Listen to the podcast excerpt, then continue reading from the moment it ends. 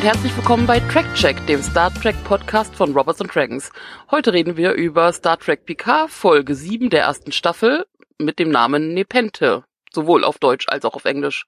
Wobei man es wahrscheinlich anders ausspricht, vor allem auf Griechisch, aber Nepente. Ich hatte überlegt, ob man es Nepenthe ausspricht, so ein bisschen Barcelona, aber ich weiß nicht, ob das wichtig ist. Ich weiß nicht, ob das Griechische den, den Frikationslaut TH hat. Aber da ist mein Altgriechisch leider auch ein bisschen eingerostet. Ich wollte gerade sagen, ich hatte es theoretisch mal so ein bisschen, aber nein, ich, nein. Das hat Gründe, warum ich es nicht gemacht habe. Ich war bei dem Wort Fekationslaut schon raus. Ihr wollt mit den ganzen Fremdworten doch nur gerade davon ablenken, wie viel Emotionen in dieser Folge steckt und Ja. auslöst. Wir wollen ein bisschen, ein bisschen Fachwissen äh, mit reinbringen. Lass uns doch erstmal über das Artefakt reden. Dann haben wir das abgehakt. Ja, buh. Sch- Schön, dass sie, dass sie sich jetzt entschieden haben zu sagen, nee, nee, es ist kein Borgwürfel, es ist das Artefakt. Das Artefakt. Naja, ich, ich, ich nenne das Ding, glaube ich, immer Artefakt, Brockwürfel oder romulanische Rückgewinnungsstation. Ich wechsle das immer mal wieder durch. Je Aber nachdem, was gerade präsenter die ist. Romulanische Rückgewinnungsstation ja ein Teil äh, des Artefakts. Also das ist quasi eine Institution in der Institution. Also du meinst, der Würfel ist so groß, dass man einfach nur eine Ecke besiedelt hat, sozusagen. Ja, schon. Also ich glaube, also der, könnte es sein, gibt ja, ja. immer noch die, es gibt ja immer noch die Areale, wo anscheinend noch wirklich Borg sind oder zumindest Gefahr läuft.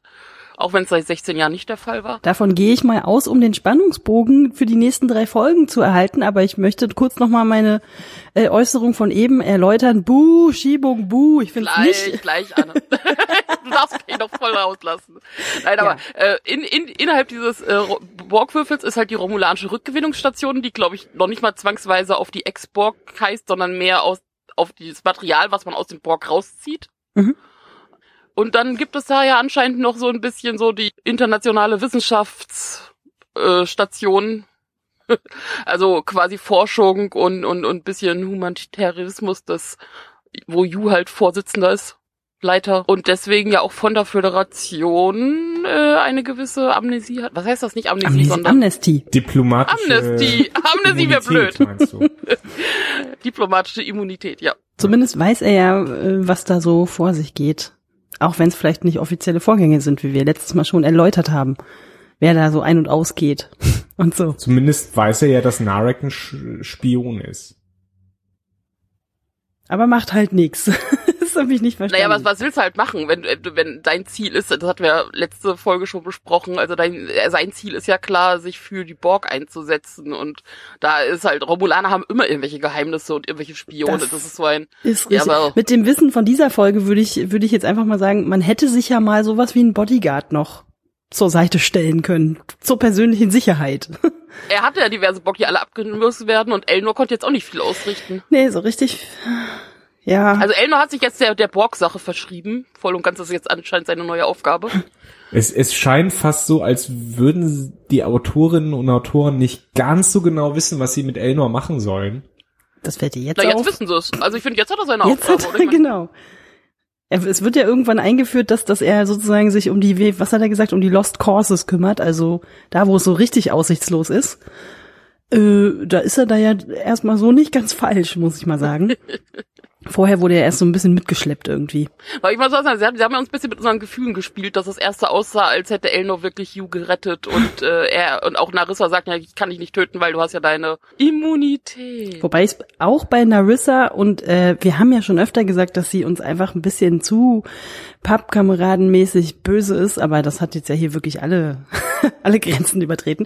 Aber dass sie in dem Moment dann einfach sagt, ach weißt du, fuck it, ich bring dich trotzdem um, fand ich dann tatsächlich dann wieder erstaunlich konsequent in dem Moment. Das passt dann Naja, hat irgendwie dann auch zu quasi, so so, wir jemandem. beobachten dich und sobald du irgendwas machst, was wir dann äh, rechtfertigen können, werden wir dich töten. Genau. Und zwar nicht mit unseren Laserkanonen, die wir haben, sondern Ja, was war das überhaupt? Wurfstern. Ja, so ein Dolch. Wurfbrieföffner. Keine Ahnung. Ich find's cool. Ich find, ich find Wurfmesser cool. Aber nicht Auch in in Zukunft. Hals. Da gehört nichts hin. Genau. Das ist, also sie haben auch echt mit unseren Gefühlen gespielt. Das ist erst so außer so, juhu. Aber in meinem Kopf war es kurz sehr schön, dass Yu jetzt wirklich den Würfel übernimmt und seine Borg halt äh, auf seiner Seite aktiviert und Oder wenigstens so eine Armee aufbaut oder so. Und da kann er ja auch und einen Yu dann mit, also, mit seinem Borgwürfel durch die, durch die Galaxie fliegt und halt noch mehr Borg zurückholt. Die Armee der Guten, sozusagen. Und ja, quasi und so ein Borgwürfel auf, auf, die, auf, auf die Seite der Föderation zieht, ist ja auch nicht so schlecht. Oder? Mit Oder der sehr Technik schlecht. und Das so? ist je nachdem, welche Ja, Seite. ja, genau. Nee, nee, ich meine, es war ein zustimmendes Oder so. Hm, ja. äh, das wäre schön gewesen, aber ja, also wir haben es ja auch in unseren Kommentaren schon ein paar Mal gesehen und wir hatten es ja selber leider auch ein bisschen vermutet. Die Drehbuchschreiber haben sich dann halt wirklich für so ein Game of Thrones Ende bisschen entschieden. Wir brauchen die Figur nicht mehr, zack, weg. Und das finde ich schreibmäßig nicht so wahnsinnig ideal. Es ist ein Schockmoment und so, aber ich finde es nicht nötig und es ist auch bescheuert. Also mir macht's keinen Spaß. Abgesehen davon, ob ich jetzt die Figur mag oder nicht. Es wäre halt auch einfach nicht nötig gewesen. Wobei Elnor ja den Seven Dash Button drückt und äh, Seven ja dann auch auftaucht. Ja, aber um den jetzt, man muss ihnen jetzt nicht noch eine Motivation geben, niedergeschmetterter zu sein, um da irgendwie zu kämpfen. Das hätten die sowieso gemacht. Dafür hätte man jetzt Hugh nicht opfern müssen. Ja, also ich finde, ich finde auch, äh, man hätte Hugh auch noch ein bisschen besser aufbauen können, um äh, diesen Verlust oder seinen Tod irgendwie mehr, ja, Schlagkraft zu verleihen. Was noch mehr? Willst du, willst du Anna auf dem Boden sehen oder was? Der wurde ja nur wirklich schon, ähm, also das hat glaube ich auch jemand geschrieben, so, er wurde jetzt eigentlich nur letztes Mal nicht umgebracht, um ihn jetzt noch fünf Minuten länger beim Sterben zeigen zu können. Also es, es hatte so einen Boromir-Effekt. Ich weiß nicht, warum ich immer auf Herr der Ringe zurückkomme. Es tut mir leid. doch, doch. Da komme ich war später so. auch noch drauf. Habe ich Ähm. gestern auch äh, lange und breit drüber, drüber diskutiert, über Herr der Ringe. Also das ist ja auch schon ein, ein kultureller Meilenstein. Natürlich, na klar. Vor allen Dingen für uns. Und da können wir ja auch gleich später nochmal äh, drauf zurückkommen, äh, wenn es um den Planeten Nepente geht. Aber äh, ja, erstmal zurück zum Borgwürfel. Ich finde halt, Elnor wirkt da so ein bisschen verloren. Ne? Also er hatte seine Aufgabe als Bodyguard von Picard und jetzt kämpfte er für was? Fragezeichen. Na, der ist ja erstmal da geblieben, um Hugh zu beschützen und äh, weil er gut Schwertkampf kämpfen kann. Dass die anderen eben, dann aber halt mit irgendwelchen Laserpistolen kommen, war dann ein bisschen ungünstig. Aber naja, gut. Phaserpistolen, bitte. Phaser, Phaser-Laser. Gibt's das? Puh, puh, puh. Maser, Phaser, Genau. Daser. An alle Freunde von Star Munchkin. Ja, ich, ich, trotzdem, also ich finde, man hätte ein bisschen mehr, oder ich finde, man kann da noch ein bisschen mehr aus der Figur von Elnor raus. Ja, raus ich glaube, das ist zu spät, da kommt nichts mehr. arbeiten. Das hätte man längst Ja. machen müssen. Genau, das hätte man erstens längst machen müssen. Ich meine, er hatte zwei Folgen, in denen man ihn irgendwie hätte aufbauen können, aber er stand da auch einfach nur so rum eigentlich und wirkte so ein bisschen als Comic Relief. Und jetzt, ja, wird er, wird er, kommt, nimmt ihn irgendwie Seven of Nine unter ihre Fittiche und äh, wird er weiter irgendwie zum super Soldaten ausgebildet, aber ist mir irgendwie ein bisschen zu flach. Hm. Also, Naja, abwarten, was kommt. ja, natürlich, natürlich. Aber ich find's halt schade einfach. Also ähm, diese Figur wirkte so ein bisschen rangetackert, um die Rollenspielgruppe zu vervollständigen. Und wie in jeder guten Rollenspielgruppe, der Fighter-Charakter verliert dann irgendwann gegen die Magier. So. Aber ich meine, Yu hat ja prinzipiell noch so ein bisschen Borg-Dinge in sich. Haben die nicht auch irgendwelche Heilungskräfte? Kann man da nicht irgendwas aktivieren? Ich meine, weil so groß ist die Wunde ja im Prinzip nicht, die er hat. Naja, wenn du ordentlich zielst, ich glaube, da ist nicht mehr viel zu wollen. Das ist ja was anderes als bei äh, dem anderen Borg, der ja so gefoltert und alles mögliche rausgenommen wurde. Das, das war schon relativ eindeutig, so von wegen, okay, da ist jetzt nicht mehr viel, aber Ja. mm, Naja, ich meine, Picard hat auch ein Herz aus, äh, wie war das, die Durotan? Duromitium? ich meine, das wird einiges erklären, warum er so empathielos ist und sowas. Das hatte ich auch gedacht. Ein kaltes Herz. Ich Naja, kann das nichts dafür, es ist mein. Er Eisenherz. Wurde ja, äh, Picard wurde ja ins Herz gestochen und hat dann als erster Mensch ein komplett künstliches Herz bekommen. Insofern ein, ein netter kleiner Witz, aber äh, ja, also wenn man ein Herz komplett künstlich erzeugen kann, dann kann man wahrscheinlich auch so eine durchstochene Halsschlagader irgendwie wieder hinkriegen. Aber ja, Wäre zu hoffen. Aber ähm, Hugh ist tot, müssen wir jetzt mit leben. Ich bin noch nicht überzeugt davon, dass ich damit leben muss. nee. Nee, aber es, ich meine, es spricht ja auch für den, für, für den Schauspieler, dass man ihn einfach Total. so sehr dann schon jetzt vermisst, dass es Leute gibt, die damit nicht zufrieden sind und dass er einfach total überzeugend ja, seine, sein, sowohl seine Rolle als auch seine Funktion in dieser, in diesem Drehbuch dann irgendwie äh, erfüllt hat, dass die Leute nicht wollen, dass er geht. Also das finde ich dann ja, hat eigentlich die Serie dann ja schon wieder richtig gemacht. Weil wenn jemand einfach abgemurkst wird und alle so, pff, ach so, war der noch dabei? Ach so, ja, habe ich gar nicht mitgekriegt.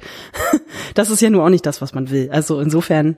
Sowohl die Schreiber, die halt den Charakter so reingeschrieben haben, aber dann natürlich auch Jonathan Del Arco, der es äh, in, wie, schafft in so kurzer Zeit dann so viel Gefühl und, und Verständnis für diese Rolle rüberzubringen. Das muss man ihm wenigstens lassen. Wollen wir uns nochmal über Narissa aufregen, weil ich finde es. Uh, was, was ist, was, was, was wollen Sie mit der? Das verstehe ich nicht. Ich verstehe auch nicht, warum die so. Die hat ja nur wirklich gar keine Tiefe. Wenn du Schreiber hast, die so, die, so, die Leute wie You schreiben und so. Ja, ich verstehe es auch Sind nicht. das dieselben, die Narissa schreiben? Was ist denen da irgendwie die Kreativität ausgegangen? Ist das irgendein großes Ziel, was wir noch nicht verstehen? Was ich nicht verstehe, ist, warum sie erst als Föderationsspion aufgebaut wurde. Und dann kommt das nie wieder vor. Und dann kommt das bis jetzt nie wieder vor und ich frage mich auch, wie sie da die Kurve kriegen, um das relevant zu machen. Also Naja, du hast es schon, weil sie hat ja Informationen, die quasi ja von O weitergeleitet werden. Ja, aber das ganze Verkleidungsgedöns hätte man sich halt sparen können, weil alles, was jetzt erzählt wird, ist, ja, habe ich mitgehört, wurde mir zugespielt. Ich habe da Leute, die mir Sachen mitgeteilt haben. Also auch das Ganze mit den runden Ohren. Warum? Das wäre überhaupt nicht nötig gewesen, weil jetzt läuft sie die ganze Zeit in ihrem Standard-Look rum und hat jetzt halt noch eine fette Waffe am Start. Also Aber wieso? von Ohren haben wir jetzt die super Überleitung zu Commodore O. Commodore Ohr. ja, also Commodore, ähm, ich habe mich äh, beim Lidl im, im Sonnenbrillenregal vergriffen. Was äh, sollte das? Also äh, jetzt gerade, wo man diese Einstellung gesehen hat mit Segelohren Deluxe, no shaming, aber noch Gründe mehr. Ich meine, diese Sonnenbrille muss irgendeinen Grund haben. Sie haben sie ja nicht als Coolness-Faktor aufgesetzt, ich weiß weil nicht, ich fürchte doch. Vielleicht Es kann ist man halt diesen, so den, den blöd. vulkanischen Mindmate ja auch nur machen, wenn man dem Gegenüber volle Kanne in die Augen blickt und er und das Gegenüber einem selbst in die Augen blicken Ja, komm, die ist doch nicht Cyclops, also mal ehrlich. vor, allem- vor allem hat sie ja dann, vor allem hat sie ja vorher die Sonnenbrille nicht auf. also in Erstens der, das, in der- außerdem in der ist das. Absolut bescheuert. Also, es ist, Aber ich meine, vielleicht hat es einfach den praktischen Grund, Okinawa liegt ja äh, auf den Ryukyu-Inseln, das ist quasi eine Inselgruppe südlich von Japan, das ist dann Ich- schön fast alles, was du jetzt sagen willst, kann ich-. Ja. Girardi hat auch keine Sonnenbrille auf und noch nicht mal so eine bescheuerte Aber die, die, die, die, die, die lebt da ja auch schon länger. die Augen haben sich Oh, schon nicht? angemorpht. ja, genau. Aber das Ding ist, wenn sie wirklich Vulkanierin sein, Vulkanier haben, leben ja auch auf einem Planeten, der, äh, also die, die sind auch nicht so lichtempfindlich. Es macht einfach keinen Sinn. Ich glaube, es sollte einfach irgendwie, vielleicht hatte die Schauspielerin auch einen schlechten Tag, hat gesoffen vorher, keine Ahnung, irgendwas, ja. Aber es ist so ein bisschen, Das es passiert. ist, es ist, das, ja, Johannes, okay. ich bin gestern um 22 Uhr eingeschlafen, egal. Ähm, Das ist Nee, schön. Ich es- habe gestern auch nicht gesoffen, Anne. das glaube ich dir jetzt ganz bestimmt, wenn du es besonders So. betonst. Merke ich da Spannung, weil wir die Podcast-Aufnahme um zwei Stunden verschieben mussten, oder? Johannes, wir hatten heute alle auch noch andere Pläne. Nein, Also es Quatsch, geht hier alles, nicht um alles mich. in Ordnung. So, können wir bitte weitermachen? Alles in Ordnung. Nee, nee. Lass uns weiter über Segelohren reden. Also bei Commodore, oh, ich meine, wir wissen ja wirklich nichts über diese Frau und deswegen habe ich ein bisschen auch da das Gefühl, dass da auch ehrlich gesagt nicht mehr so wahnsinnig viel kommen wird. Die ist halt einfach so, irgendjemand hatte da auch was mit Spiegeluniversum geschrieben und die wirkt halt wirklich wie so ein Billo-Charakter aus so einem böse Gedöns. Also ich meine, Nerissa ist schon so schlecht geschrieben, warum sollten sie die andere schlechte Person jetzt irgendwie sinnvoller schreiben? Das verstehe, also Aber ich komme nochmal drauf wundern. zurück. Ich, ich, ich glaube immer noch nicht, dass sie Vulkanierin ist. Ich meine, es war ja auch so ein bisschen verwirrend, weil ja äh, die offiziellen Showrunner in ihren offiziellen Podcast quasi gesagt haben, ja von wegen, ja nee, äh, hier wie wir die, äh, wie sich die Romulaner tarnen in der Sternflotte. du meinst, die eine hat sich die Ohren rundschleifen lassen und die andere extra anspitzen lassen, damit Nee, nee, ja, nee, anspitzt nicht, aber Romulaner und Vulkanier sind sich ja sehr ähnlich. Also Ja. das ist ja dann doch der kleinste Wechsel, den man da vollbringt.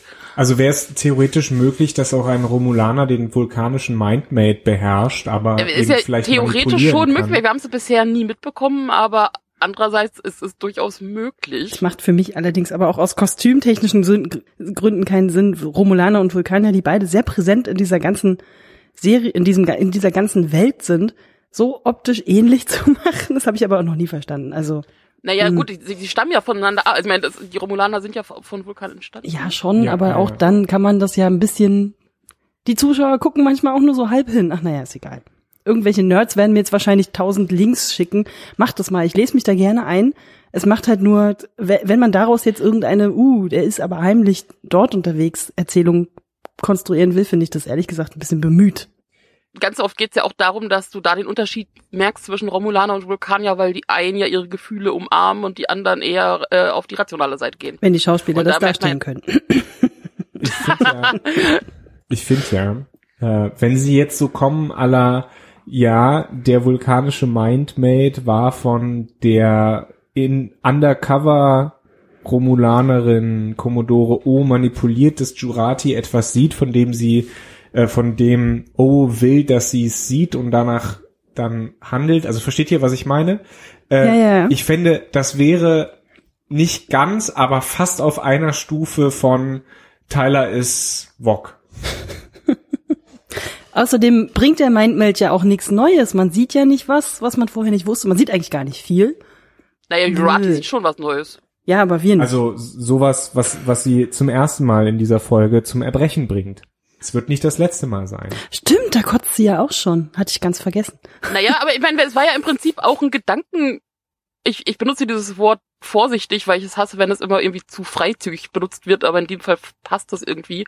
Es ist ja schon eher so eine Art Gedankenvergewaltigung, weil es wird nicht gefragt, hier, ich mache jetzt gerade mal was, sondern Fragen, Übrigens. fragen die das sonst schon? Sind die da vorsichtiger? meistens, also meistens schon. Es war schon auch Thema in Star Trek, dass ähm, also das ab und zu mal selten, seltenen Fällen, dass halt gegen den Willen passiert und Mhm. das wurde dann in Star Trek durchaus thematisiert, dass es halt gegen den Willen war. Dann finde ich Commodore jetzt aber noch blöder. das ist irgendwie, hä? Also, also einfach so einzudringen auf die Art und Weise, das ist schon so. Äh, Ich würde schon ausrasten, wenn mir einfach irgendwer, den ich nicht gut kenne und de, wo ich das nicht will, mir einfach so ins Gesicht fasst. Also sorry. Das ist in Zeiten Bisschen von übergriffig alles. Virus und so weiter ja auch ein bisschen gefährlich. Spätestens da, aber vorher auch schon. Boundaries, Leute. Es gibt Boundaries, okay? Und, und, und vor allem, also erst, und dann ist die nächste Frage, woher weiß O das, was sie da vermittelt? Also ist sie aus der Zukunft? Ist sie doch aus dem anderen Universum? Wo, wie, was sind das für Bilder, die sie da vermittelt? Ja, deswegen kann ich mir vorstellen, dass, dass sie das manipuliert. Wenn wir jetzt mal Zeitreisen außer Acht lassen, was man eigentlich immer tun sollte. Manipulieren. Äh, Da haben wir dann ja wieder das Problem, was Nele ja auch schon geschrieben hat, dass Jurati einfach sofort alles glaubt, was man ihr irgendwie hinlegt. So, wie doof ist die denn eigentlich? Ich meine, es, es ist schon, also ich gehe, ich gehe davon aus, dass so ein Mindmeld schon äußerst beeindruckend ist Mag und sie vielleicht mehr mitbekommen hat als wir, vielleicht auch Gefühle und sowas. Aber trotzdem, wobei sie ja jetzt auch anfängt, das zu hinterfragen, habe ich das Gefühl. Also ähm, nicht unbedingt das, was sie gesehen hat, aber zumindest ihre Handlungen. Äh, Ja, das möchte ja wohl auch sein nach, nach dem ganzen. so langsam. Nach wie, wie viele Morde müssen geschehen? Und dann, und dann der nächste Punkt ist, und dann, also kurze Spoilerwarnung für Leute, die die Trailer für die nächste Episode nicht sehen, da gibt's jetzt einen Zusammenhang. Wenn man die Bilder aus dem Mindmeld nimmt und dann nochmal die Bilder, die wir aus dem Trailer haben fürs nächste Mal, wo unter anderem ja auch ein äh, synthetisches Wesen, was Arium ähnlich sieht, kurz auftaucht und generell die Bilder, die auftauchen, sind irgendwie ähnlich zu den Bildern, die Spock in Discovery mit dem Mindmeld hat, das ihm ja dann zu diesem ganzen roten Engelgedöns bringt. Hm. Und wir haben in Discovery okay. die Sache mit Control und jetzt haben wir wieder irgendwas mit synthetischen Wesen und künstlichen Intelligenzen. Ah, Nachtigall, ich hör dir trapsen. na, es ist halt schon eine heiße Kiste irgendwie. Also ich meine, ich meine, ich fänd's ja gut, wenn sie das irgendwie, wenn sie das irgendwie auflösen, tatsächlich mit Control und die KI in der Zukunft und so weiter. Aber ich weiß nicht, ob mir das so recht ist, das in einer anderen Serie zu machen. Soll ich dir noch, soll, soll, ich noch, soll ich noch mehr Zweifel streuen? Ja, bitte. Wir, wir, wir, wir hüpfen nur ganz kurz mal nach Nepente vor, ohne das zu weit vorzugreifen. Aber da ist ja die Rede von Kestra über einen bisschen bekloppten Captain, der auf der anderen Seite der Insel wohnt. Ja. Der kommt mir etwas zu oft genannt vor und etwas äh, von Riker zu niedergeredet und auf der anderen Seite hilft er aber sofort. Mal gucken, welcher Oh. Discovery-Charakter oder wer sich da sonst Oh. vielleicht hinter was Hm. Ich wer hatte erst ein bisschen die Angst, dass Könnte. der vielleicht einfach gar nicht auftaucht, weil man da irgendwie, weiß ich nicht, weil man meint, das Was ist mit Tyler zum Beispiel, der auch ein sehr guter Captain war und äh, nicht Captain, sondern äh, Pilot. Es geht ja um Pilot und Dinge und ein bisschen abgefetzt wirkt und ein bisschen verwirrt ist, aber auf der anderen Seite könnte er auch.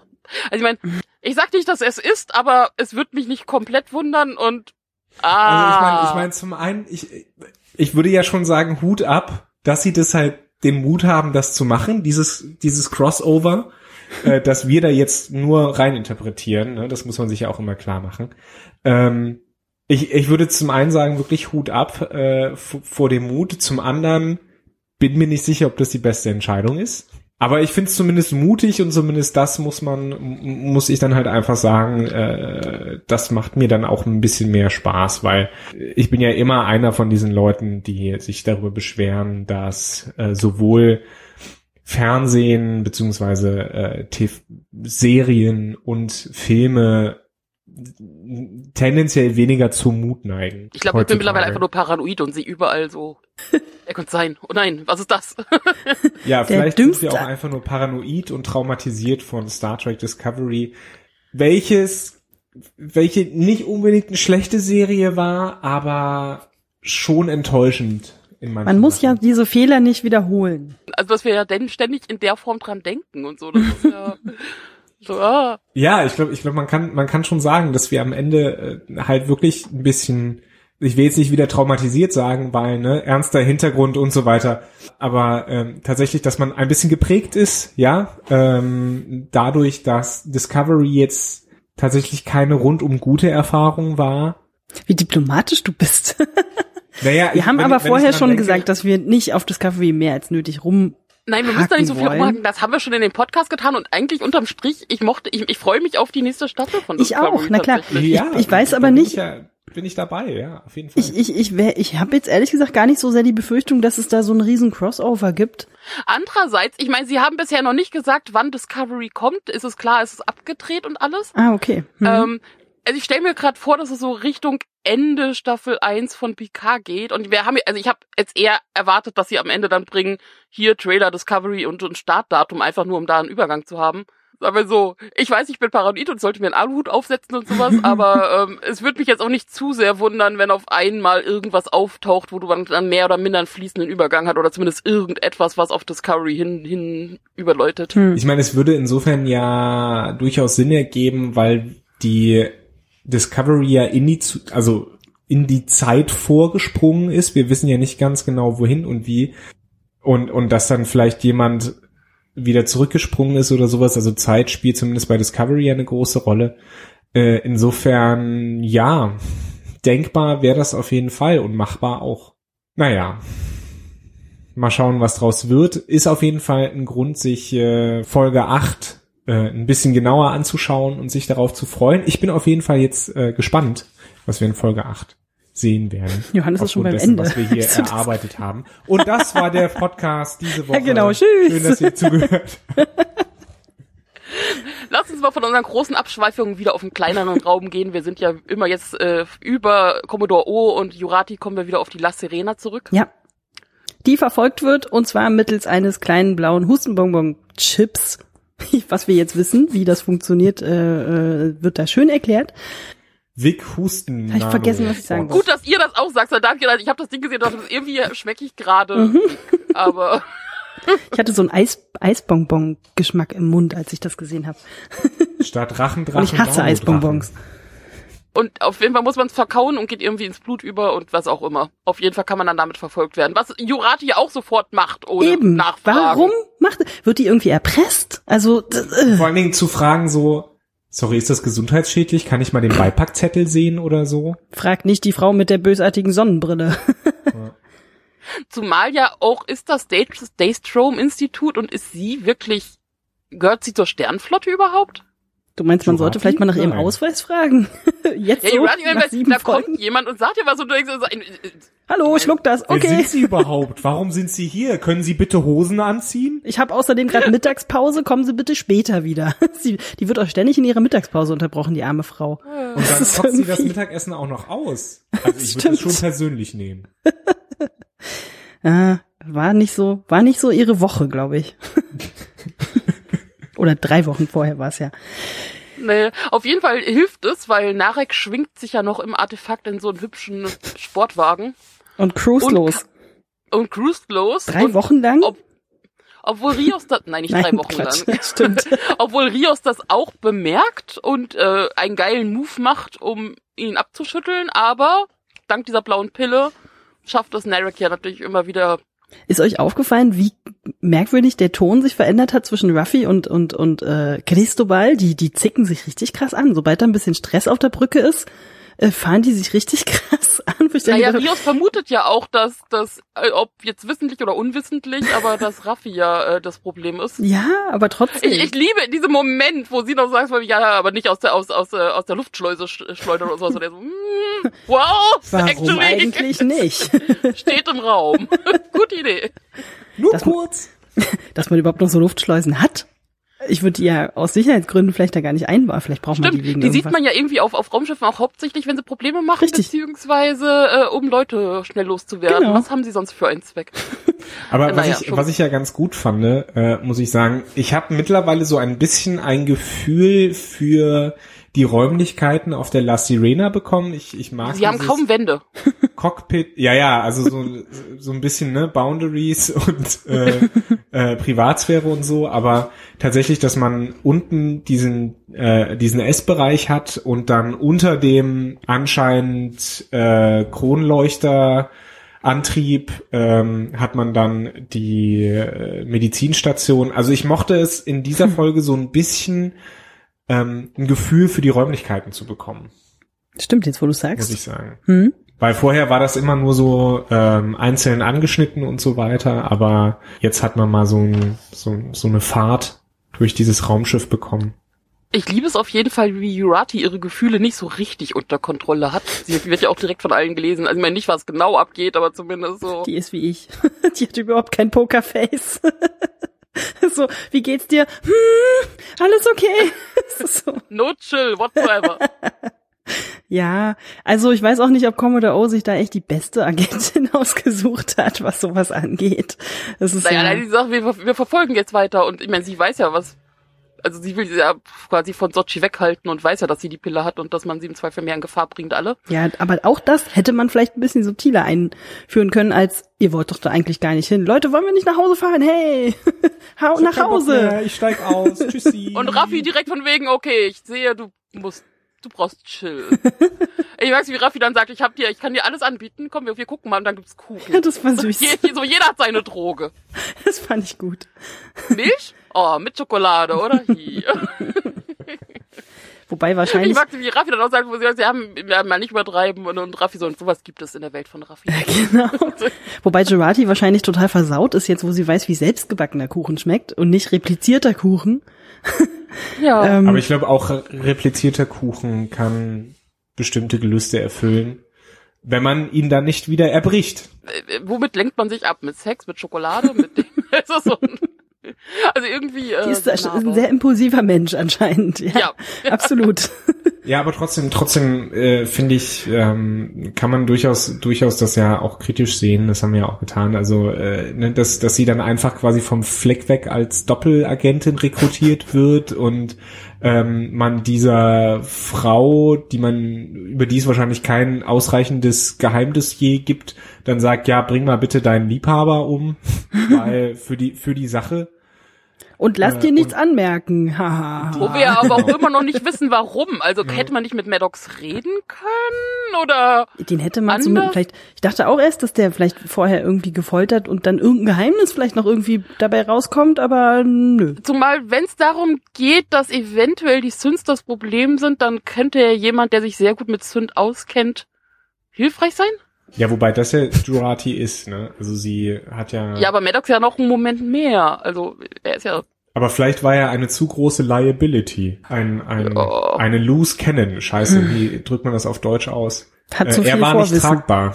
Ja. Und Jurati kann man zumindest jetzt erpressen. Äh, aber trotzdem. Wenn du, Jurati kannst du mit einem Stück Kuchen erpressen. Die ist nun wirklich nicht die stärkste Person aller Zeiten, die da irgendwie eine wichtige Mission tragen könnte. Also ganz Ja, und ehrlich. deswegen frage ich mich, warum hat Commodore O sich für sie entschieden? Ja, das frage ich ja auch. Hm. kann ich leider, kann ich leider nicht wirklich beantworten.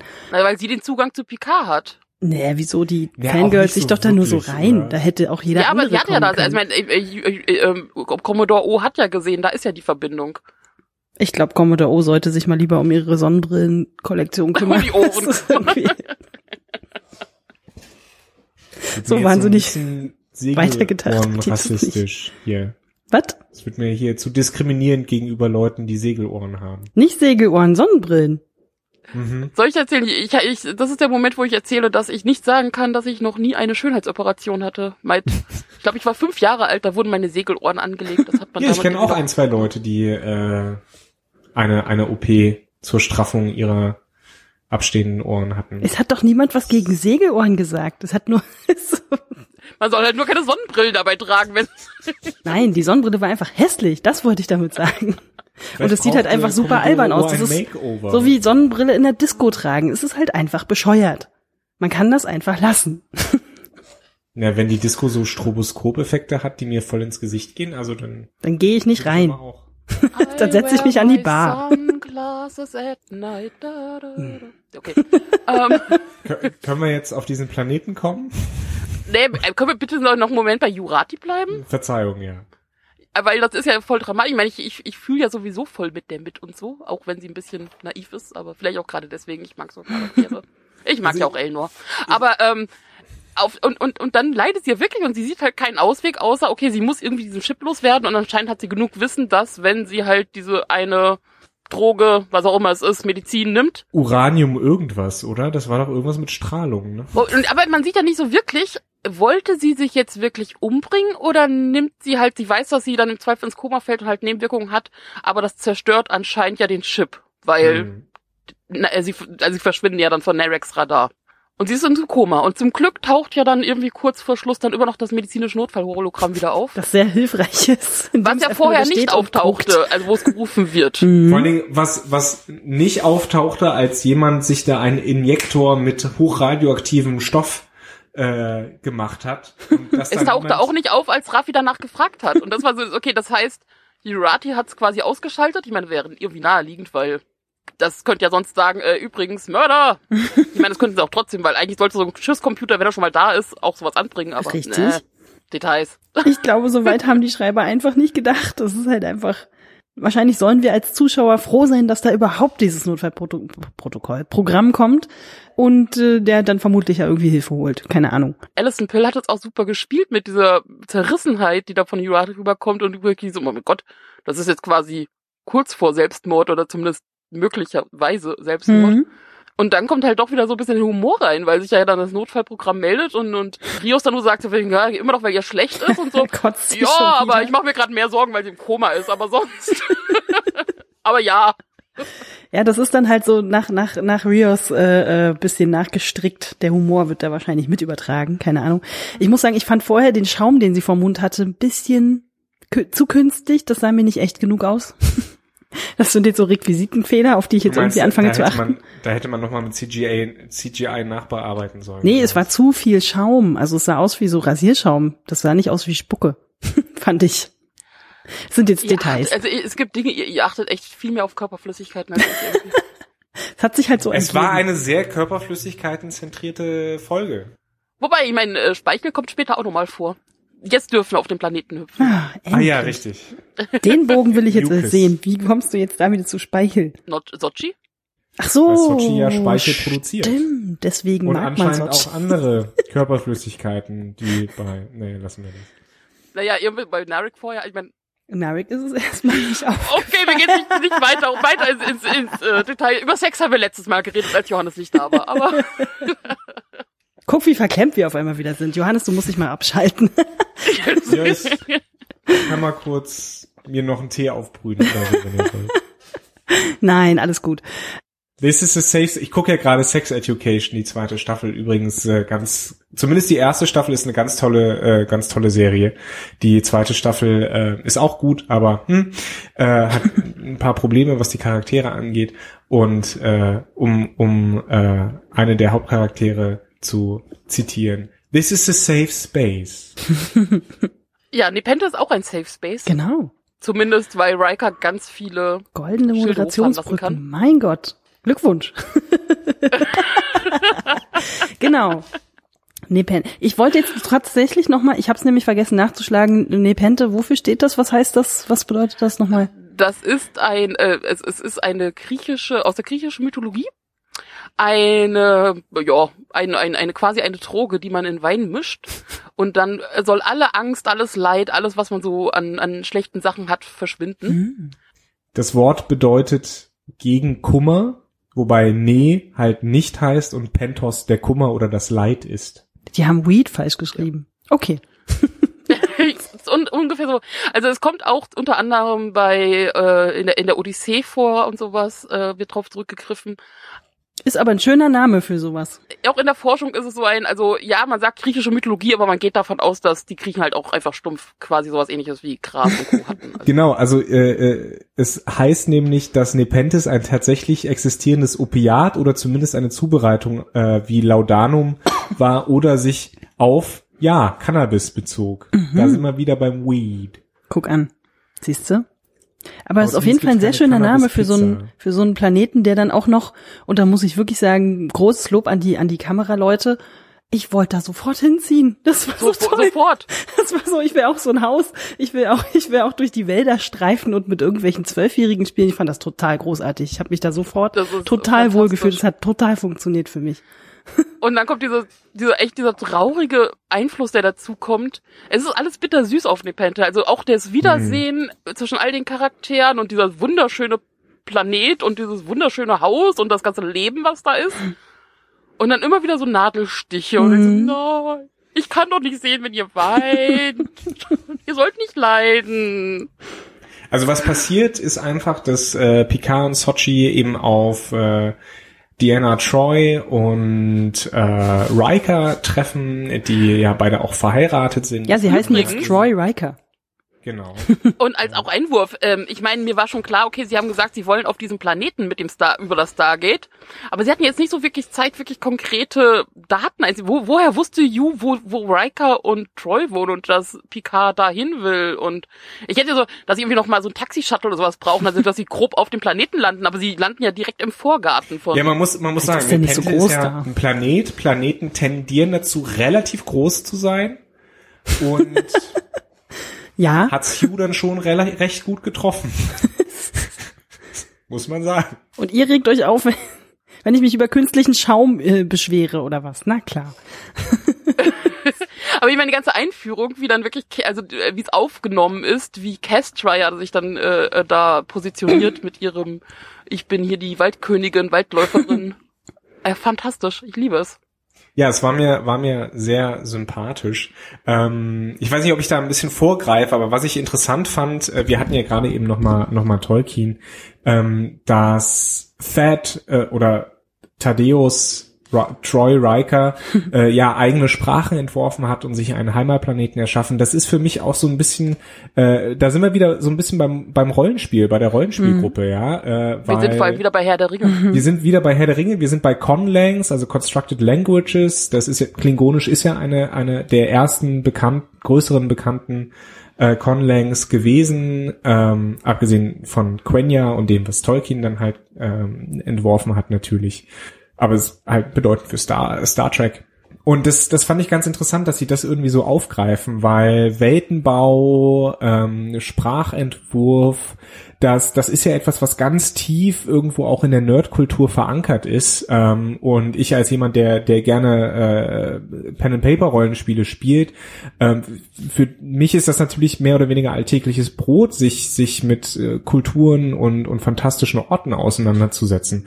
Und das fand ich ganz interessant, dass sie in der Figur von äh, Thad Riker das Thema Thad Troy Riker, so, das Thema aufgegriffen haben. Ähm, und ich weiß nicht, ob das so ein, so ein, so eine Art positives Dog-Whistle an, an Fans ist oder, ja. Doch. Könnte ich mir schon vorstellen. Die Leute lernen ja auch Klingonisch. Also, es ist so. Also um das mal einzuwerfen, ähm, Sindarin, also eine der Sprachen Tolkiens, also Quenya das Hochelbisch und Sindarin das Alltagselbisch, ähm, sowohl Elnor als auch Aden, das Wort für halt die Heimatwelt, die Thad sich da geschaffen hat, sind kann man quasi von Quenya übersetzen. Also Elnor, El, der Stern und Nor sowas ähnliches wie Weg. Also man könnte sagen, Elnor heißt im Prinzip Star Trek. und Arden, Arda, Ard, Welt, also äh, Ard und ihn, meine Welt, Arden. Arda ist doch der Name der Welt auf der Von Mittelerde. von Mittelerde. Oder generell die ne? Welt, ja, genau. irgendwie sowas. Ja. Und klingonisch, äh, wenn man auf das T-Shirt von Kestra achtet, was sie im Verlauf der Dings auch anhat, es steht quasi Sex Pistols auf klingonisch Ehrlich? drauf. Also Sex Phasers steht Geil. drauf auf klingonisch, aber Oh Gott, ich liebe sie so sehr. das Jetzt Fan, das Fan, der. Fandom schreit natürlich nach Merchandise. Also sie möchte jetzt auch bitte sehr Voll. Total. ein Sex Phaser. Das ist toll. Ich, mir ist nur, mir ist nur dazu eingefallen, dass ich das total schön finde. Also, obwohl aus offensichtlichen Gründen natürlich äh, Fat ja nicht vorkommt, man total spürt, wie diese Familie den halt weiter trägt. So, also dass sie so den Gedanken an ihn dann halt einfach aufrechterhalten, dass sie einfach so in, in ihren Alltagsunterhaltungen dann halt einfach so seine von ihm selbst erfundenen Vokabeln irgendwie einbringen und so. Das hat mich echt zu Tränen gerührt, muss ich echt sagen. Ja, der stärkste Moment war für mich, als äh, Diana die Tür zu seinem Zimmer aufmacht und kurz durchatmet. Ja. So da und da war ja noch nicht klar, was mit ihm passiert ist, ne? Aber aber da wird schon deutlich, also das ist echt gut geschrieben gewesen. Mhm. Da wird deutlich, Also ich meine, ich hab, lobe alle Schauspieler immer, aber Marina Sirtis trifft es in dieser Folge dermaßen auf den Kopf. Absolut, da reicht äh, ein Blick, ne? Das ist der Wahnsinn. Also wie sie es schafft, sowohl halt Troy zu sein, die wir kennen, als auch diese wirklich weiterentwickelte Figur mit den Schicksalsschlägen und das ohne, Wor ohne große Worte rüberzubringen, mit nur Blicken und Atmen und diesen kleinen Gesten, die du erwähnt hast. Ich bin, ich bin tief beeindruckt und möchte sie einfach in den Arm nehmen. Also das ist Ja, das stimmt. Das ist echt, das ist echt sehr, da bin ich auch wirklich sehr, sehr froh, dass das auch, so- also dass die, dass es funktioniert hat, die beiden Schauspieler natürlich dann wieder reinzuholen. Gut, das war jetzt wahrscheinlich nicht so schwierig, aber dass die halt auch nach so langer Zeit, ich weiß ja gar nicht, ob die dazwischen irgendwie miteinander gearbeitet haben. Ich nehme an, nicht haben, wirklich. ja, ja, also sie kennt, also auch von Conventions her Ja, waren die immer sehr eng. na gut, also, ja, okay, die ah, sind nicht auch schauspielerische befreundet. Arbeit, aber, aber dass die halt auch wirklich dann on-screen dann halt auch einfach als, als Ehepaar und als, als Eltern so gut funktionieren, ne? Also man will sofort bei denen Ja. einziehen. Also ehrlich. Ja, gerade Riker als Vater auch noch, also beide als Eltern, aber ich meine, Riker hat ja hier klar eher den Part von, okay, er ist zwar immer noch, man hat, er hat immer noch so das Commander in sich, aber ähm, ist einfach ein Dad, Hm? ein toller der Dad. gute Pizza macht offensichtlich. Das, Sie verbrennt ein bisschen, aber ja. ja, wobei, wobei ich mich frage gerade, ob tatsächlich in einem Pizzaofen das Holz noch brennen muss oder ob man den Ofen nicht einfach anheizt und dann die Pizza reinschiebt. Du kannst ja auf der einen Seite anheizen und die Glut, äh, die Hitze ist auf der anderen Seite und da kannst du die Pizza reinschieben. Hm. Ja, ich meine, so scheint der Ofen ja auch zu funktionieren, Mhm. aber äh, es lässt sich vielleicht nicht so gut kontrollieren wie halt ein angeheizt. Ist ja auch egal. Der hat ja auch Zeit, der kann ja mehrere Pizzen backen. Der ist ja jetzt im Prinzip sowas wie Rentner. naja, auf jeden Fall, Kestra ist ja auch wirklich im Prinzip die perfekte Mischung aus Troy und Riker. also man erkennt man ja auch in ihr. Also sowohl das, was das emotionale, zugängliche, aber halt auch Abenteuer ist und sowas, das ist äh, Total. Ich bin auch so, ich war sofort total hingerissen von diesem Mädchen. Die ist irgendwie, Ja. also die ist, die ist so ab der ersten Sekunde super sympathisch, ne? Die ist wach, die ist da, die kümmert sich um, um alle und äh, naja, hat da ja so ein bisschen so ihren, ihren eigenen Kram zu tun, ne? Die spielt so ein bisschen mit sich selbst. Ähm, andere Kinder hätten sich vielleicht gelangweilt oder so, aber die ist so, die kommt mit ihren Hat Eltern gut klar. Also das ist jetzt auch kein, kein nerviger Teenie, die da irgendwie rumzickt oder so, sondern das ist so super krass Happy Family. Wobei kann sie vermutlich trotzdem sein, weil Riker lässt das ja so anklingen von wegen. Naja, äh, dass die ja, sich ein bisschen hier. necken, das ist klar.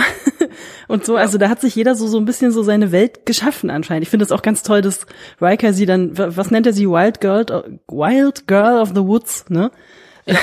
Das ist so, das ist halt so anscheinend so ihr Ding, ne? Also da könnte man sich dann auch vorstellen, dass sie so in, wenn sie, wenn sie dann so zehn Jahre später oder acht Jahre später oder so, dass das, äh, das Heim verlässt, dass sie sich dann, keine Ahnung, irgendeine Hippie-Community anschließt oder so. Es ist so. Ja, oder Und- Waldläufer wird. Ja, sowas, genau. Also es ist so, die funktioniert einfach wahnsinnig gut und äh, die kümmert sich dann ja, um mal wieder auf den Plot zurückzukommen, äh, total gut um Soji und die haben da ja sofort so ein Schwesterding, ne, am Laufen. Ja, fand also das ist ja auch, ich habe ja auch in meiner Kritik genannt, dass wir dieses Mal in der äh, im Genre Coming of Age sind. Ja, so ziemlich. äh, was wir dann innerhalb von einer halben Stunde ab, abarbeiten, weil irgendwie Sochi muss ja auch irgendwie auf den Punkt kommen. Erstens, du bist erst drei, aber irgendwie bist du auch noch ein Teenager und du bist Android. also, also diese ganze, wer bin ich überhaupt und, und alles, was man ja quasi so in diesen ganzen Coming-of-Age-Sachen hat, äh, auf die Spitze getrieben und das Ganze komprimiert in einer halben Stunde und dafür hast du halt diese ähm, Castra, gespielt von Lulu Wilson, super als Vehikel. Also dadurch, dass Castra sofort als Figur funktioniert. Ja klar, ich meine, die fragt sie dann ja auch erstmal aus und so, ja, genau. Genau. Hm. Äh, und, und bietet aber halt auch diesen Schutz zu sehen, von wegen, guck mal hier, ich, ich bin hier, ich kann allen vertrauen, ich habe hier super Eltern und ich vertraue Picard, also kannst auch du Picard vertrauen, weil du hast ja direkte Verbindung zu mir. Übrigens muss ich auch sagen, Sochi funktioniert super mit ihr zusammen. Ist krass, ne? Vorher war die mir Also Sochi selber, Sochi selber kommt ja ein bisschen aus sich raus und, und kann sich da öffnen. Da und, hat man auch das ähm, Gefühl, dass sie sich da erst so richtig ein bisschen auch mit dieser Rolle wohlfühlt. Wenn ich das mal vergleiche mit dem Artefakt, da hat sie mich ein bisschen genervt. Oder war einfach, ich fand die einfach uninteressant und jetzt habe ich angefangen, auch Sochi ein bisschen mehr zu mögen, weil die einfach, ja, die hat anscheinend irgendwie gute Schwester-Vibes mit sich irgendwie, die sie, die sie dann Ja. noch ein bisschen ausspielen kann. Wobei ich kurz einhaken muss und sagen muss, dieses, äh, wie heißt es, diese Head, diese, diese Head-Tilt, diese, diese Kopfbewegung von Data, also Hätte man die vorher mal sehen müssen. Richtig. Also Ja, ich fand ja. das sehr, sehr toll, dass sie das eingebaut haben und natürlich wird das sofort benannt. Klar, die sind ja auch alle nicht blöd, aber mir war es ein bisschen zu hingeschmissen. Aber seht Ja, ihr auch so, ja genau. Hm. Ein bisschen. Also ich hätte es richtig gut gefunden, wenn man es vorher, ohne dass es groß benannt wurde, halt schon ein paar Mal Genau, gesehen hätte ja. bei ihr. Und Gelegenheiten hätte es ja auf jeden Fall gegeben. Mhm. Troy ist zwar Empathin, aber das muss man nicht zwangsweise sein. Äh, sie freut sich total, dass er da ist, aber in einem Atemzug mit, okay, du steckst in Schwierigkeiten, oder? so was willst du von uns? Ja, Man kennt sich halt. es geht ja, es geht ja in den Gesprächen, die dann äh, im Hause Troy Riker geführt werden, auch so ein bisschen darum, ob äh, Sochi Picard vertrauen kann und nicht. Und für mich war das auch so so ein bisschen, auch diese Szenen, so ein bisschen auch eine Dekonstruktion ähm, von Picards Charakter, weil eigentlich gibt es zumindest auch für uns ZuschauerInnen wirklich keinen Grund, Picard zu vertrauen, weil er bisher immer die Leute funktional betrachtet hat, ja. Ähm, auch jetzt mit, mit Troy Riker, er, er lässt sich ja nur dahin teleportieren, um in Sicherheit zu sein, damit sie eine Funktion, damit sie für ihn quasi Obdach bieten. Und wer weiß, wie lange die nicht mehr miteinander geredet haben. Also ich, ich finde, Picard, ja, nutzt Menschen. Total. Ja. Aber er wird ja auch sofort momentan. darauf, es gibt immer noch kein richtig deutsches Wort dafür, outgecalled. Sag mir mal ein deutsches Wort dafür. aufmerksam gemacht. damit Nein, konfrontiert. damit konfrontiert, sowohl von Riker als von Troy ja noch viel mehr, der kriegt ja den totalen Einlauf, dass er, also, ne, Riker sagt ja dann sofort dann, ja, okay, du kommst hier wieder mit deiner typischen Picard-Arroganz. Das fand ich total gut, dass das dann Ja. auch wirklich auf den Punkt mal so benannt wird. Aber auch vorher, ich meine, äh, Picard sagt ja selber dann ab einem gewissen Punkt von wegen, oh Herrgott, ich hätte euch gar nicht so in Gefahr bringen dürfen. äh, Riker und, und, und Troy sagen das ja eigentlich, die, die nehmen das ja schon vorweg, dass sie sagen, hier, macht dir keine Sorgen, egal was passieren wird, wir können das handeln und fahren erstmal, das fand ich übrigens sehr schön von Riker, dass er direkt Schilde hoch Ja. und das Moment, wir haben Romulaner, also auch noch das und das hoch und das ist so ein, ich liebe Der es, hat wie er gelernt. zwischen hier, ich bin so der Dad in meinem, äh, in meinem Waldhaus, aber wenn es sein muss, kann ich auch noch voll hier Commander sein. Vor allem, dass sie so eine Schilder auch haben, überhaupt erstmal. Ja, natürlich, die sind cleverer als alle anderen bisher in der Serie. Absolut. da kann nicht einfach einer in deinem Wohnzimmer auftauchen. wie gesagt, ich liebe den Einlauf von Troy, die halt er, er, generell, also erstmal hier Picard mit seiner Arroganz, aber dann auch ganz klar sagt so, sag mal, hier, wie gehst du eigentlich mit Sochi um? Kannst du dir vielleicht mal auch nur eine Sekunde vorstellen, was in der vorgeht? Ich habe auch wirklich erwartet, dass sie so wegstampft, so Männer. Ja, ich bin so, ah, er, er so, Picard, ey. Ja, aber echt. Wow. Nee, also sie, sie, schrei- sie schreit ihn ja nicht an. Ne? Sie versucht es ihm ja auch verständlich zu machen, dass er das auch mitschneidet und nicht nur, sondern ähm, sie versucht es ihm näher zu bringen und zu sagen, versetz dich ausnahmsweise mal in ihre Lage, bitteschön. Und das war wirklich, ah, es war längst Zeit natürlich, äh, aber das kommt natürlich in dem Moment genau zur richtigen Zeit. Was natürlich auch unsere Theorie komplett untermauert, dass Ja. Troy nur an Bord war. Absolut. Nur, nur an Bord war für was? Naja, um Picard im, im, im Rahmen zu halten und dann quasi nochmal über seine Briefe rüberzugehen und äh, vielleicht nochmal ein sehr geehrtes Damen und Herren dazu Genau, die Konversation ein bisschen, äh, äh, sagen wir mal, sozialverträglicher zu gestalten. Nein, du kannst ihn jetzt nicht aus der Luftschleuse schleudern, du musst erst. äh, Oder Gespräche nicht anzufangen mit Hallo, folgendes, sondern vielleicht erstmal höflich einleiten. Ich find's halt interessant, dass Picard in TNG so ein bisschen als Superdiplomat aufgebaut wurde und um Diplomat zu sein, musst du ja auch ein bestimmtes Level an Empathie haben. Das hatte er nur wegen Troy. Ja, hatte er das nur wegen Troy? Das ist, das ist ja, halt das ist jetzt meine, ne? das ist, das, ist, das, ich, das war unsere Theorie und die sehe ich Ja. mittlerweile bestätigt. bestätigt, ja. Genau, weil, weil er handelt hier in dieser Serie ja alles andere als sympathisch, alles andere als diplomatisch. Wenn man nochmal zurückdenkt an diese Situation auf dem Romulaner-Planeten, Vashti, Du meinst da, wo das Schild umtritt? Ja. Hm? Richtig, Vashti. genau. ähm, wenn man da nochmal zurückdringt, das war ja äh, völlig bescheuert eigentlich.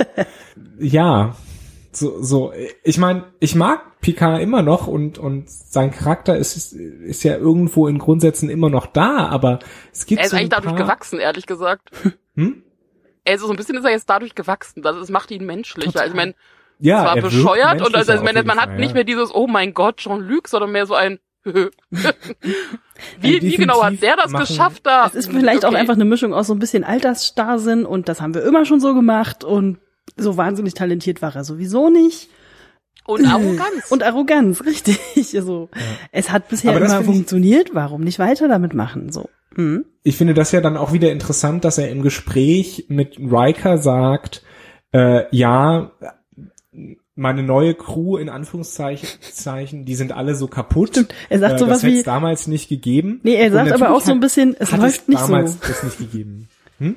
Er sagt doch auch so ein bisschen, ja, das mit der Crew, na ja, also die sind irgendwie alle ein bisschen komisch, aber so richtig klicken wir nicht, wo du dich dann auch fragst, so ja, überleg mal, warum, Freundchen.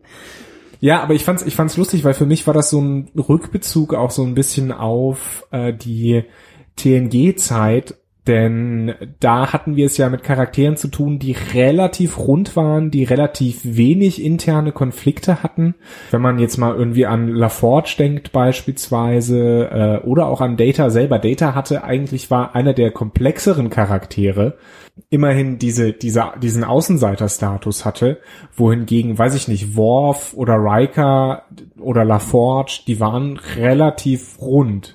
Außer dass Worf immer das Problem hatte, dass er von allen verprügelt wurde. Aber Naja, Worf hatte auch einen riesen Oder inneren wer ein Konflikt. Sicherheitschef, das weiß man, das steht in den, das steht in der Ja, Jobbeschreibung. aber Worf hatte doch auch einen riesen inneren Konflikt, der hat komplett mit seiner Familie gebrochen. Und, bei- aber in TNG sind die natürlich alle relativ aufgeräumt, müssen sie ja, weil sie da halt einfach nur ihren Job machen. Also so wahnsinnig viel ja, Privatleben eben. Also, also erfahren wir da ja auch vor allem haben sie nicht. keine, sie haben, sie haben halt wenig, sie haben wenig innere Konflikte. Ja, also innerhalb der Crew gibt es ja. keine großen Konflikte. ja. Und, Was beeindruckend und, ist. Mhm. Genau, aber das hat die Serie gleichzeitig halt aus, oder würde die Serie aus heutiger Sicht, also die TNG-Serie aus heutiger Sicht, gleichzeitig auch ein bisschen langweilig machen. Ne? Da kotzt keiner Kuchen, meinst du? Wahrscheinlich nicht. Genau. Danke, dass du, dass du wieder, Das habe ich jetzt mal so runtergebrochen. nee, finde ich gut.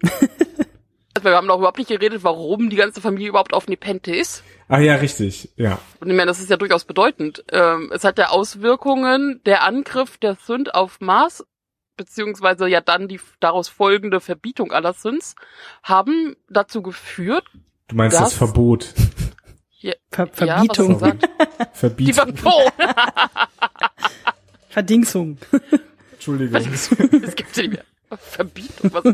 Okay, ich habe es noch nicht mal bemerkt. Okay, also Wir das sind Verbot. Autoren. Schreiblinge. Liebe VG-Wort, bitte streichen Sie nicht meine Ausschrift. Ich erfinde sogar neue Wörter. Siehst du? Äh, also, Du willst doch nur noch mehr Geld machen mit noch mehr Wörtern. Ich hab dich total durchschaut. Ich setz mir gleich meine Sonnenbrille auf. äh, also, das Verbot der Synths hat im Prinzip dazu geführt, dass der Sohn von Troy und Riker an einer im Prinzip heilbaren Krankheit gestorben ist. Ich spreche sie jetzt weder aus noch in, es hat auf jeden Fall irgendwas damit zu tun, dass irgendwas Irgendwas mit Sklerose. Ja, und man braucht irgendwie, und man braucht irgendwie Synths und positronisches Ding, um eine Matrix zu machen und dann kann man das heilen und das ist eigentlich total einfach und alles, aber es geht halt Du nicht, kannst es auch zusammenfassen mit Technobubble. Irgendeine Krankheit, die Techno- theoretisch heilbar gewesen wäre, wenn. Und sie war auch schon mal heilbar, aber dann gibt's keine Synths mehr und auch sonst nichts und anscheinend gibt's ja auch jenseits der Sternenflotte und Föderation keine Synths mehr, zu denen man fliegen könnte, die heilen könnten.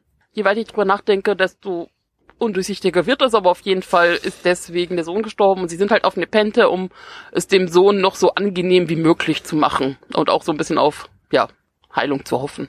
Also Nepente ist eigentlich nur ein riesiges Hospiz. Ich meine, ich würde da auch hin, um, also ich meine, das Ne, wenn jeder da so ein schönes Holzhäuschen kriegt mit Doppel- und Dreifachschäden und. Anti-Cloaking-Device-Dingern, dann würde ich da auch, glaube ich. Mal vorbeikommen. Aber ich, ich vielleicht würde ich eine Farm aufmachen von äh, Bunnycorns. Einhornhäschen. Ja, da hatte ich vorhin so einen Eintrag gesehen von wegen die krasseste Picard-Folge überhaupt. Die essen Hasenpizza. Geht's noch? Wie eklig ist das denn? So, hä? Ja, das war jetzt das, was ihr aus dieser Folge gezogen habt, oder was? Freunde, ey, nee. Nee, dafür redet wir die, wir die ganze Zeit über Kotze. Also, Oh, Mist. Schneid das bitte raus. also das mit der Kotze. Nein. in einem Atemzug mit Pizza. Nein. Die Pizza sieht ziemlich gut aus. Also ich würde mich, glaube ich, echt gern mal von Riker bekochen lassen. Der Ja. scheint das drauf zu haben. Das fand ich übrigens sehr, sehr schön, als er Picard begrüßt und umarmt, dass da irgendwie noch wahlweise Mehl oder Parmesan oder was auch immer auf dem Rücken ist runterkommt. Wahrscheinlich Mehl, ja, ja. Und dann ihn voll, auch seinen Rücken komplett voll mehlt. Kommt nochmal auf den kauzigen Captain zurück, der ja dann mit den Angaben, also mein äh, Kestra zieht ja dann äh, nach ihrem Waldläufer-Dasein dann doch ihr iPhone raus, äh, unterm Tisch. Ja. und äh, schickt dann irgendwie so zwei, drei Wörter an ihren kauzigen Captain-Freund auf der anderen Seite des Sees und der kann aus, ja, da sind zwei runde Monde und ein Gewitter direkt sagen, jo, Stern so und so. Das war mir auch ehrlich gesagt alles viel zu einfach. Also, ne, diese Referenz an "Höhö, die Jugend, die kurz mal unterm Tisch, kann die schnell das googeln, da musste Opa noch extra im Brockhaus nachgucken. Äh, muss das sein? Also, die haben ja sowieso Ja, ein komm, komplett dafür, um das, um das alles abzukürzen, ja. Ja, aber also dann Kann man- kannst du auch deinen Hauscomputer äh, Alexa oder wie der da heißt fragen. Irgendwie hat äh, Riker hat auch so eine Art Alexa, die hieß nur anders. Ja, ja. Ne? Ja. Ich meine, die kann auch relativ das, was sie jetzt kann, plus halt noch mehr. Ja, aber dann hättest du es auch so machen können und nicht, höhö, das Kind googelt das schnell unterm, unterm Die heißt doch Küchentisch. nicht mal anders, weil man kann ja, also meine Alexa heißt auch Computer. Ja, man kann Und, man, und, und man kann auf darauf so Computer Star stellen. Trek Sachen, so nutzlose Star Trek Sachen laufen lassen, die sehr witzig sind. Vielleicht hole ich mir auch irgendwann eine. Sehen. Dieser Podcast deswegen wird es nicht gesponsert von Amazon Alexa. Aber wir wären offen für Sponsoring. Aber vielleicht nicht von Amazon Alexa. Es gibt ja auch noch andere künstliche und abhorchende Control. Lautsprecher, die äh, datenmäßig sehr fragwürdig sind. Also bitteschön. Könnt ihr euch aussuchen, was ihr haben wollt. ähm, nee, die ganze Einführung, also du meintest ja, was ist denn jetzt deine Theorie, dass dieser Captain ein Crossover-Person sein kann nicht, oder nee, nee, was? nicht zwangsweise, aber ich glaube, dass er nochmal auftaucht. Also da, Ach so, ja, das hoffe ich, weil Definitiv. Also er, er, er, er, er wurde zu brisant genannt, unter anderem wegen, ja, der hat ja auch noch ein Raumschiff und übrigens hier, da ist er auch und der kann ja voll viel und äh, Und überhaupt war mir die Lösung ehrlich gesagt ein bisschen zu einfach, aber gleichzeitig war mir schon in der Folge davor, da haben wir nämlich gar nicht so richtig drüber gesprochen, ähm, diese, diese merkwürdige, Soji hat irgendeine, irgendeine Vision und sieht hier mal kurz was äh, an der Decke, drei Planeten und dann wissen alle sofort die Koordinaten. Das war irgendwie auch ein bisschen einfach. Also wie man da so schnell auf einen bestimmten, äh, nur diesen einen möglichen Ort kommen kann. Hm, da wurde sogar bei Discovery ein bisschen mehr recherchiert, ehrlich gesagt. zugegeben sind zwei runde Mo rote Monde, die einem ein Gewitter sind, viel, also ich meine, es ist deutlicher, als wenn du sagst, ja, lass einen Mond. Das ist so, wenn du sagst, neben dem Baum. Ja, viel Neben dem Spaß. Baum. Das ist so. Ja, Ich habe aber auch nicht ganz verstanden, wenn das implementierte Erinnerungen sind, wie kann dann Soji sich bewusst an Sachen erinnern, das wissen wir alle nicht. vielleicht wahrscheinlich nicht implementiert worden sind. Also weil sie hat das ja, ich könnte verstehen, wenn, wenn sie wirklich sozusagen ein Kind gibt, wenn es ein Mensch wäre, Mhm. ja, der ähm, Also ein Borg der da quasi so eine Rück Rückführungsmeditation macht oder sowas, gibt es ja, ohne jetzt zu sagen, ob das Schwachsinn ist oder nicht. Dann kann ich mir vorstellen, weil, weil das Gehirn neigt dazu, solche Sachen zu ergänzen, ja. Äh, aber wenn sie jetzt tatsächlich ein Android ist, verstehe ich nicht ganz, wie das hat funktionieren können. Na, ich Um dachte, das ganze sein. Ding wäre, konst- also dass dieser, diese ganze Erinnerung ist konstruiert. Aus irgendeinem Grund wurde ihr diese Erinnerung, dass sie halt als Kind rumläuft und das sieht, wurde ihr eingeimpft, aus welchen Gründen auch immer. Ich glaube, es gibt diesen einen Moment, wo Narek sagt, das ist ein Bug sozusagen und das soll die eigentlich nicht können. Und das war, soll wahrscheinlich unser Hinweis sein. Dass, wenn man das Gesicht des Vaters in der Erinnerung verpixeln kann, warum haben sie dann nicht diese, dieses Bild mit den Planeten und den Monden und dem Gewitter verpixelt? Also das, also, das muss doch, quasi, da muss doch hardcoded, wie man so schön sagt, da muss doch hardcoded drin sein, ob die Information da ist oder nicht. Das funktioniert ja immer noch. Naja, sie ist schon da, aber die Frage ist, weil ich, das ist ja der Punkt. Also ich gehe schon davon aus, dass sie eingepflanzt ist und durchaus auch mit dem Zweck, damit sie irgendwann mal eine Erinnerung dran hat und eben wieder heimfindet oder was auch immer. Hm. Die Frage ist halt, wann kann sie es abrufen und wie? Gut, okay. Das heißt, die Information war dann da und sie haben quasi einfach nur den. Das ist aber eine sehr Die- umständliche die- Art und Weise, so eine Information die- in jemanden das Ja, ich ich habe nie von Sinn und. Zweck geredet und so. Da muss man erstmal dieses Ritual und wenn man Glück hat, kann jemand eventuell den richtigen Planeten ergoogeln oder was. Also, äh, durch Narix eingreifen ist quasi frühzeitig auf diese Datei zugegriffen worden. aber ich glaube, jemand bei unseren Mit Kommentaren, der mal, die haben ja durchaus Bitte recht, wenn sie sagen, vor 2400 öffnen. Genau, 18 Uhr, X.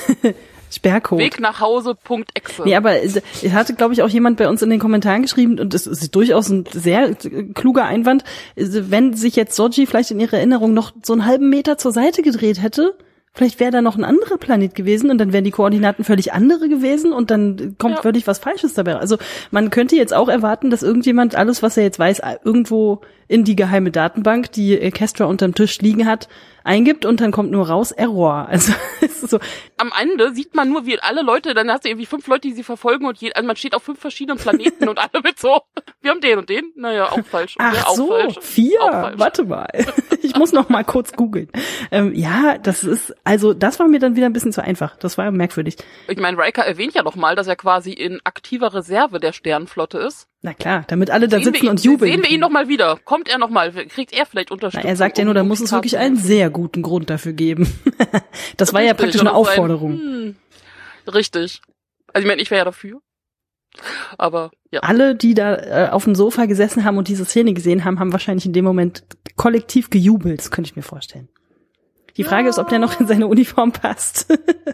Aber kein Fettshaming. Erstens war das Stretch-Material und zweitens wird vielleicht ein bisschen durchsichtiger, aber Der, der lässt sich doch einfach eine neue, äh, wie heißt Replizieren. es? Äh, was? replizieren. Replizieren, richtig, das Wort habe ich. Der lässt sich einfach eine neue replizieren mit ein bisschen mehr Stretch um den Bauch rum und dann ist gut. Ist doch okay. Ist doch kein Problem. Natürlich. Nein, nein. Ja, auf jeden Fall freue ich mich jetzt wieder noch mehr auf nächste Woche, weil ich, also ich bin, also bei PK will ich einfach immer wissen, okay, was, was erwartet uns jetzt? Erstens, welche Genre und zweitens, wie geht's weiter? Das ist, äh, Ja, welches Und- Genre hatten wir heute? Familiendrama so ein bisschen? ja, Coming of Age, ja, Coming of Age, ja. ja, ja. Also, müssen wir jetzt Angst um Familie Troy Riker haben? Nee, ich glaube nicht. Nee. Die bleiben einfach Und da. dann zünde ich irgendwas Und an. denen geht's gut, meinst du? Naja, oder sie, also ich meine, ich kann mir durchaus vorstellen, dass die dann quasi nochmal jetzt auf die quasi äh, Reise gehen. Ja. Also dass man sowohl Riker nochmal irgendwie an Bord eines Schiffes sieht, aber auch die anderen. Aber ich glaube, die bleiben da, die haben da weiter ihren, ihren Safe Haven da. Nein, denen wird kein Haar gekrümmt. Und wenn dann? Ich kann nicht noch mehr Leute verlieren. Das war einfach schon zu Nein, nicht die, viel. nicht die. Nein, Es ist nein, so- das, das, nein, Nein, das nein, kann nein. Ich, ich glaube, da haben auch sämtliche Showrunner und sowas genug Angst Ja. äh, vor Fans wie mir. Ähm. Aber wir haben zwischendurch, kann das sein, dass wir einfach zwischendurch sang- und klanglos einfach auch Seven vergessen oder verschwunden haben? Die wurde dann einfach nicht mehr erwähnt. Die müsste dann jetzt ja langsam mal wieder auftauchen. Naja, nächste Folge dann. Ach so, ja, ich habe den genau. Trailer nicht gesehen. Siehst du, das kommt davon. Ja, ja, sie kommt. Sowas also man- kommt man von sowohl sowas. Im Trailer, sowohl im Trailer als auch, es gab so einen Sneak Peek, den man sehen konnte. Äh, also Seven ist da und wird vermutet. Also das, das sieht man jetzt nicht im Trailer, das ist das Gemunkel, aber es könnte sein, dass sie so eine Art neue Borgkönigin wird. Nur halt Aber anders. das hätte man, hätte man ja auch denken können, da Elnor ja das Ranger SOS aktiviert hat. Erstens das und oh, äh, nochmal Shoutout an äh, You. Ha. Ähm, das ist der erste seit langer Zeit, der in einem Film, bei einem Filmtod tatsächlich auch mal was Sinnvolles von sich gibt, mit dem derjenige, der übrig bleibt, dann auch was anfangen kann. so, wenigstens das haben sie ordentlich geschrieben. Das muss ich Also jetzt. erstens, er bedankt sich dafür, dass er nochmal äh, quasi ein Fool sein durfte. Das fand ich auch einen sehr Ja. schönen Satz. Und auf der anderen Seite, übrigens, du brauchst einen Borg. Ja. Such dir einen Borg. er hätte ja auch sagen können, das Geheimnis. äh, Und dann, ne, so. Nein, er gibt einen richtigen, sinnvollen Satz von sich. Bitte, jetzt, das möchte ich bitte immer nur noch so sehen. Wenn schon jemand sterben muss.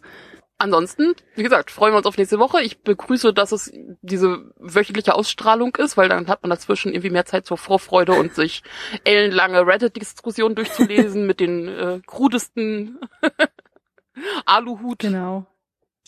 Macht es gut, wir hören uns nächste Woche. Genau. Bis dann. Danke fürs Zuhören. Tschüss. Tschüss. Auf Wiederhören.